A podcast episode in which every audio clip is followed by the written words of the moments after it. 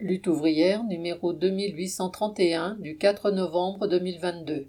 Guerre, inflation, le capitalisme nous enfonce dans la crise. Rubrique éditoriale. Guerre et crise, le capitalisme nous enfonce.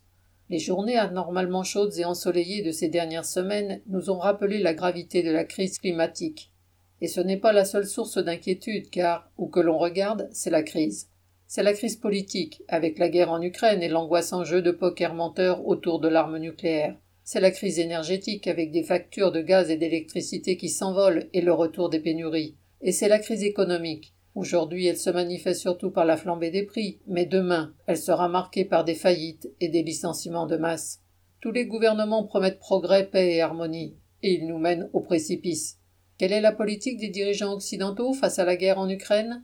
C'est de l'alimenter en fournissant plus d'armes, de moyens de renseignement, d'instructeurs.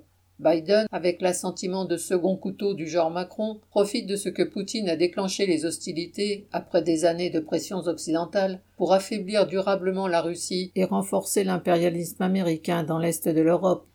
Les maîtres du monde ne sont pas en train de nous sortir de la guerre, ils nous y enfoncent. Ils sont tous en train de réarmer et de la préparer. En plus de la guerre en Ukraine et des risques d'extension à toute l'Europe, ils anticipent une guerre contre la Chine. Pour les États-Unis, la Chine de Xi Jinping est le principal concurrent à abattre, et la propagande occidentale en a déjà fait l'ennemi public numéro un. Alors que les pays européens sont dépendants les uns des autres, tant sur le plan économique que sur le plan énergétique, l'Union européenne est incapable d'élaborer une politique commune, ne serait-ce que pour assurer la fourniture de gaz et d'électricité à tous. C'est le, entre guillemets, chacun pour soi. Les États qui en ont les moyens, comme l'Allemagne, sortent le carnet de chèques pour sauver la mise de leurs capitalistes, tandis que les autres, moins riches, crient à la concurrence déloyale.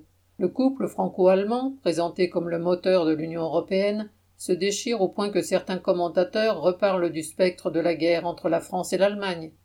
Et comment ne pas rire jaune devant les mesures gouvernementales en matière climatique?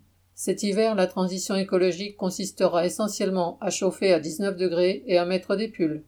Les transformations énergétiques et les chantiers de rénovation thermique qui nécessitent des centaines de milliards d'investissements sont remis à demain. Dans l'urgence, tous les gouvernements de l'Union européenne se ruent sur le gaz de schiste et la construction de terminaux méthaniers pour stocker le gaz naturel liquéfié importé d'autres continents. Ils font aussi redémarrer des centrales à charbon. C'est vrai en Allemagne comme en France.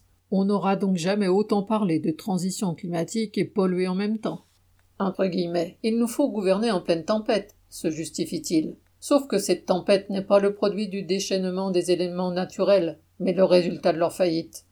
Il ne s'agit même pas de la qualité et des compétences du personnel politicien. Ces crises sont le fruit d'un système capitaliste dominé par des rapaces qui vont là où la recherche du profit, l'exploitation et la concurrence les mènent.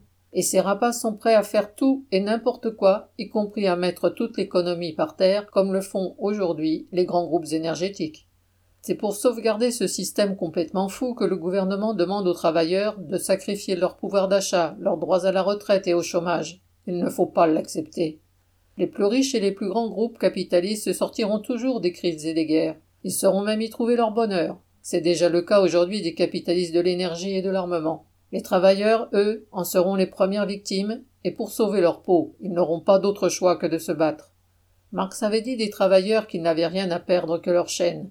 Ces mots ont toujours résonné avec force dans la conscience des travailleurs les plus exploités. Dans les périodes de crise et de guerre, ils trouveront encore plus d'écho et aideront les travailleurs à aller jusqu'au bout de leur combat, arracher le pouvoir économique et politique à une classe capitaliste qui nous pousse vers l'abîme. Bulletin d'entreprise du 2 novembre 2022, Nathalie Artaud.